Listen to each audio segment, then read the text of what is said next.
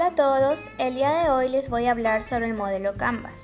Muchos han de preguntar qué es el modelo Canvas. El modelo Canvas es una herramienta que permite visualizar en un solo documento la idea y la visión global de un modelo de negocio, según nueve campos preestablecidos en donde se muestra la interconexión entre los diferentes elementos que intervienen en el mismo. Entre los beneficios del uso de este modelo tenemos que mejora la comprensión y tiene varios puntos de enfoque.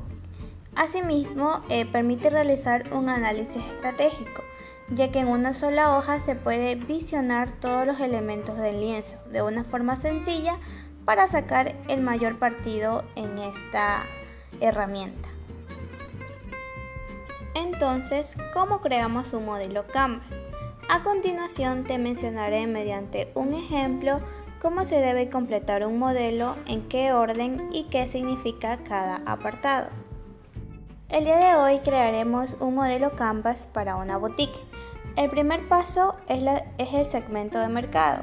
En este recuadro eh, colocaremos para quién estamos creando valor y quiénes son nuestros clientes más importantes, es decir, nuestro target. En el caso de la boutique, nuestro target es medio alto y alto. Y el mercado está dirigido para damas, caballeros, niños y niñas. El segundo punto es la propuesta de valor. Aquí colocaremos qué valor estamos entregando a nuestros clientes, qué problema estamos resolviendo, cuál es la necesidad que debemos satisfacer y qué tipo de productos ofrecemos. En este caso, la propuesta de valor es la asesoría de imagen y moda infantil. El tercer paso son los canales de distribución, es decir, con qué canales podemos llegar a nuestros clientes, qué canales funcionan mejor y cuáles de estos canales son los más rentables.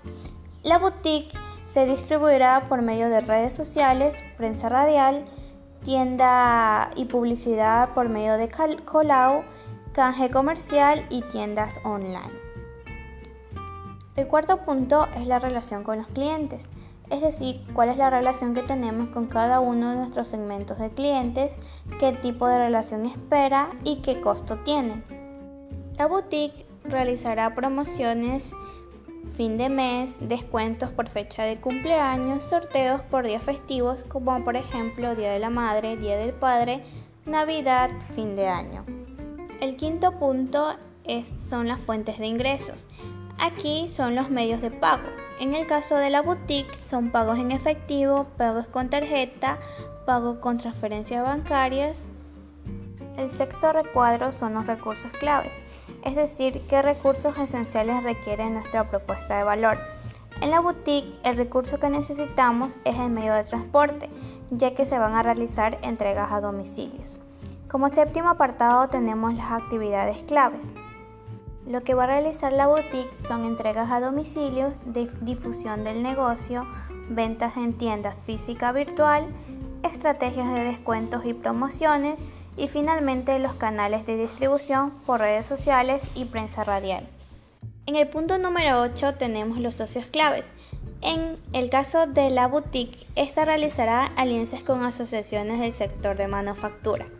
Como punto número 9 y último tenemos la estructura de costos, es decir, cuáles son los costos más importantes dentro de nuestro modelo de negocios. En la boutique los costos eh, más importantes es el pago del sueldo del asesor de imagen, el pago por publicidad y el pago de medio de transporte para las entregas a domicilio. Espero que este ejemplo te sea de mucha utilidad. Nos vemos en la próxima. Muchas gracias.